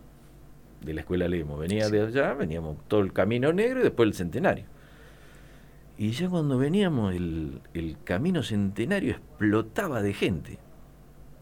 No sé cómo se enteraron, pero mira, gente por todos lados había. ¿Y te hizo bien? Sí, yo quería llegar, yo quería irme, yo quería irme a mi casa, qué sé yo. No, nadie sabía nada, quién estaba vivo, quién estaba muerto, nadie había avisado nada. Un desastre, un desastre organizativo. Así que llegamos O sea que a- había mucha gente ahí con la expectativa de ver a algunos que ya no habían Claro, ¿no? llegado. a, lo- a los colectivos que pasaban. Así Bien. que entramos en la ciudad y vamos al regimiento. Entran los colectivos al, al regimiento y nos bajamos. El regimiento, la 19, explotaba de gente. Explotaba. Este, Donde hoy está pero- la plaza. Claro, pero nadie sabía, pero nadie sabía quién venía, quién venía. Claro. La gente iba y iba a ver eso, a ver si, si el, el familiar, el soldado, eh, venía. Así que entramos ahí al regimiento, nos dan la ropa de civil y que habíamos dejado cuando nos, cuando nos incorporamos y, y nos despiden. Se abre el portón de que estaba en la calle 51, donde ahora está la Paloma, ¿viste? Mm. ese, ese monumento. Ahí había el portón de entrada, Sí. de que eran de los camiones y colectivos. Y ahí salimos como marchando, ¿viste? Como desfilando. Este, y ya donde saliste, chao. Fulano lo viste, a Perengano lo viste, era todo un caos. Rompiste fila, olvídate. Sí, no, aparte yo no encontraba a nadie. No encontraba a nadie, no encontraba a nadie. Y, ¿viste? ¿Dónde los encuentro acá? Claro. Y en una de esas encuentro a un tío mío que me dice, nene, vení acá, vení, que, que- a, vení a ver a tu vieja. Y ahí me lo cruzo y me encuentra a mi viejo y se larga a llorar. Y yo a mi viejo no lo había visto llorar nunca. este, y voy a ver a mi vieja. Y mi vieja tenía en ese tiempo 53 años. Te puedo asegurar que era una mujer de 80. Claro. Arruinada. Primero fue siempre muy temerosa, siempre fue una, una mujer extremadamente temerosa. Yo perdí un colectivo y, y mi vieja se pensaba que, que a mí me habían matado. ¿viste? Sí, sí, claro. Tenía, quizás porque había pasado de chica la guerra también, pero bueno, no me... No, me porque no- además se vivió una época de te- mierda. Pero era- y era temerosa. Sí. Y bueno, y lo padeció, lo, todo el tiempo que estuve allá lo padeció horrores. Yo pensé que si tardaba una semana más se moría, pobre mi vieja. Claro. Y cuando volví, que mi vieja, este, que me- no me olvido más, este, una mujer dice, pobre, la, eh, la escucho, pobre la abuelita, no, es mi vieja. Y, y llegamos a casa y, y mi vieja me da la, el paquetito de tita. Bueno, eh, quedan 15 minutos de programa más o menos. Quiero ser prolijo en la medida que pueda. Estoy muy conmovido. Siempre me hace lo mismo este tipo. Siempre me hace lo mismo, pero a mí me hace bien. Eh, primero le quiero agradecer a la radio, ¿sí? Este, a, FM Cielo, a los dueños de la radio que, nos hayan permitido tener este programa tan distinto. Eh, a veces tan poco radial o tal vez demasiado, ¿no? Donde se cuenta una historia y la gente escucha. Segundo, a Fede, bueno, el director que, le propusimos esta idea y, puños arriba. Eh, a todos ustedes que están del otro lado enviando mensajes y que quiero que en estos últimos ratitos sean leídos o por lo menos que le lleguen sus cariños y demás a Pisky. A vos, porque venís siempre, que te llamo. ¿Cómo no voy a venir? Eh, Anita, que conmigo está puchereando, este, Sí, igual, que, fuerte, sí. igual que Noé, y a Chucho que está aguantando las piedras de ahí. Vamos con los mensajes. Eva de Núñez nos escribe y dice, hola a todos, yo le quisiera preguntar a Héctor cómo fue ser prisionero. También le quiero hacer llegar mi cariño y respeto. Gracias por hacer este programa, se los quiere. Gracias Eva. Eh, abrazo enorme a este héroe, salud y buena vida, loco, un genio. Y Lea y Anita, un programón el de hoy, espectacular, un lujo. Abrazo enorme, dice Pablo Lopo.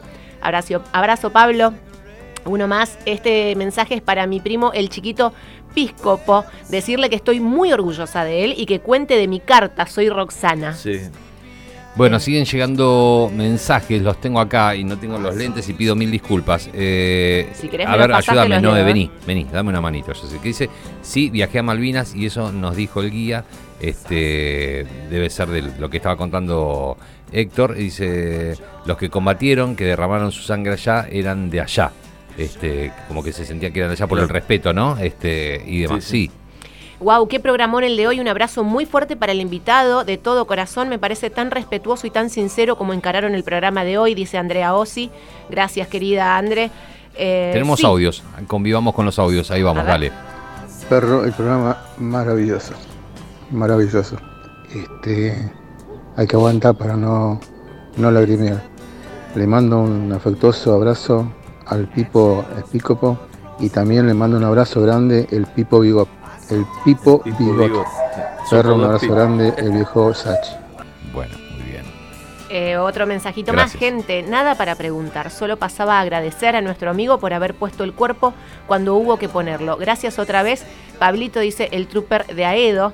Eh, un montón. ¿Tenés alguno más por ahí? Sí, A ver, Chucho. Un gran abrazo, perro, para, para vos, para la gente de- del programa y para Pisco, porque hablamos pocas veces, pero siempre es un honor. Ese es el querido Lea Bustamante. un- ¿Viste cuando crees en la vida que ya no te vas a hacer amigo de nadie? Bueno, aparecen tipos como Lea y te das cuenta que tenés todavía posibilidades de hacer nuevos amigos. Mensajes que llegan también. Tengo la dicha de tener un amigo excombatiente, Raúl Capitanio, y solo se les puede decir gracias por siempre. Eh, dicen por acá. ¿Qué más? Un abrazo grande al señor Colom Colombofilo Pipo. Ah, sí. Eh, perdón, eh, lo leo así como, Sí, como, sí, sí, como está me bien. sale. Soy 64, en el 83 la hice en Citibel, 14 meses, dos meses en Vivac, con la familia del otro lado del alambrado sin poder verlos. Es el comando en comunicaciones. Cuando vino el conflicto con el sur de Chile, nos sacaron a las 2 de la mañana al playón, al camión, y nos dicen, eh, nos vamos a Malvinas. Fa, qué loca. Pasé por seis cuadras de mi casa y dije, chau. Pero acá estamos, gracias. Señor Héctor, Perro, Ani, todos, muchas gracias. Un audio más, a ver, en el final. Buenas tardes, perro, eh, Anita, Chucho ahí atrás. Eh, creo que hoy se superaron como nunca. Creo que es el mejor programa que, que escuché del perro Pilar. Eh, gracias por esta entrevista. Eh, y gracias a, al, a él- al héroe que tienen ahí atrás, con ustedes hablando. Eh, adelante el micrófono, perdón. Gracias por, por esta manera tan, tan emotiva, tan real también de contar. Eh, no siempre los veteranos de Malvinas nos cuentan las cosas con la frescura y con la claridad que nos cuentan, que nos la está contando. Eh, gracias, gracias porque la verdad que siempre desde chico creo que en, to- en todos lados nos enseñaron que, los héroes, que los pibes y como dice don Ricardo, son los muchachos, los muchachos que, que fueron a, a- pelear por algo, qué sé yo, no sé, eh, no, no tendría que haber pasado como pasó, pero, pero defendieron el honor de este país que tantas alegrías y penas nos da, y lo hicieron de una manera que, que qué pelotas, viejo, qué pelotas, eh, qué, qué programa, qué programa, muchachos, qué placer escuchar radio con, con ustedes. Extrañamos mucho tus mensajes, Nico. Los mensajes largos y reflexivos. Nico manda mensajes y, y se habla y discute y reflexiona. Se pregunta y se Sí, contesta. sí, sí. Extrañamos mucho tus mensajes. Bueno, dale, cerramos con Anita y ya la última pregunta que le vamos a hacer a Pisky porque ya viene la gente del deporte, de Silo Sports. Esta nota va a estar subida. Las fotos son de la maravillosa Noe de las redes. ¿Viste? Como está Anita de la radio, Noe de las redes, que es Noe de las redes y todo eso que ustedes ven siempre en, en cómo se activa y cómo se mueven las redes. Bueno, gracias a esta maravilla que hoy nos acompaña acá. Eh, mañana no tenemos programa porque hay fútbol, porque juega tu lobito querido. Mi lobito. Es mi lobito. Este, pero nos vamos a reencontrar el lunes. le pedimos a Pisky que traiga canciones. Le digo 10, así no son tantas y podemos hablar. Pusimos tres canciones nada más, o dos y media. Le hablamos arriba Y todo al- el tiempo. él habló y la verdad que no daba para interrumpirlo, pero yo les prometo que todo lo que quedó lo voy a hacer sonar el lunes. Así que si tenés Ah, ganas, bueno, escuchame, viste, de vez en Sí, cuando. Eh, y lo vamos a hacer sonar y, y- y va- se van a encontrar con un set list que viene desde Zip Zip Top, Doobie Brothers, Allman Brothers, ¿cómo te gustan los Brothers? Eh? Este, Buffalo Springfield eh, y demás, pero hay una última canción que la- especialmente creo que la, la buscaste para cuando llegaste. Pero bueno, dale, cerramos con Ana. Últimos mensajes. Piel de gallina y lágrimas a más no poder. Gracias, héroe, dice Dai por aquí. Eh, ¿Qué más, perro? Me hiciste llorar como un pibe. Qué programa, por Dios. Un abrazo enorme a este héroe y gracias, muchas gracias por ser la persona que es. Eh, hola a todos, un grande mis saludos, muy emocionante lo que cuenta. Me encantaría que vuelva a seguir contando. En un programa solo no alcanza. Dicen Mm. saludos a todos. Eh, Héctor, abrazo enorme, emocionada, conmovida con tu historia, nuestra historia. Perros, los adoro. Gracias por otro programa memorable. Eh, uy, estoy tratando de. Soy Ricky cortando el pasto llorando. Un abrazo, dicen por acá. Tengo que leer eh, todos. Eh, ¿Y qué más? Eh, yo les mandé un audio, dicen por aquí. Increíble esta entrevista. Me hicieron llorar. Yo creía de pibe que un héroe era un jugador de fútbol. Hasta que conocí a Luis Cisneros, combatió en Monte London. Y ahí me cambió la vida. Son lo más. Eh, sí, lo que pasa es que nos, está costando también el tema de los audios. Pido disculpas si hay alguno que, mandó y no, no pudimos pasar. Eh, pero bueno, Vamos a cerrar con esto. Pedimos mil disculpas, los mensajes no leídos y demás. Igual Pisky se lo vamos a hacer llegar. Eh, Vos sabés que Pisky, a todos los entrevistados, casi todas, sos el primero que viene al piso. eh, casi todas las, todas las hacemos por teléfono en las entrevistas. En el cierre les decimos que la última pregunta en realidad es que nos sugieran algo. Lo que tengan ganas. Nos pueden sugerir una comida, una película, una serie, una actitud de vida, una canción, lo que sea. Vos, Héctor Piscopo, Pisqui, el Barba, mi amigo, eh, ¿qué nos sugerís acá, a Ana y a mí? Mira, lo que te puedo eh, sugerir es cada día, primero, un poco lo que te decía, agradecer el día de vida que tenés. Fundamental. Y segundo, siempre expresa el amor hacia los que están al lado tuyo. Es lo único que queda. Es lo único.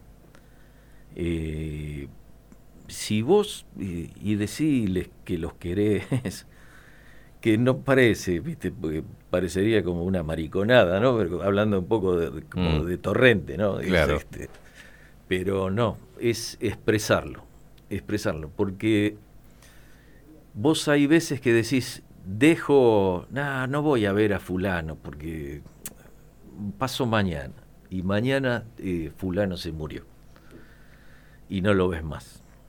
Entonces, el, cada vez que te encuentres con alguien, este, que bueno, vos sos así, no, no, a vos yo te, te lo cuento para la audiencia, pero él es de expresar eh, los sentimientos, y es eso.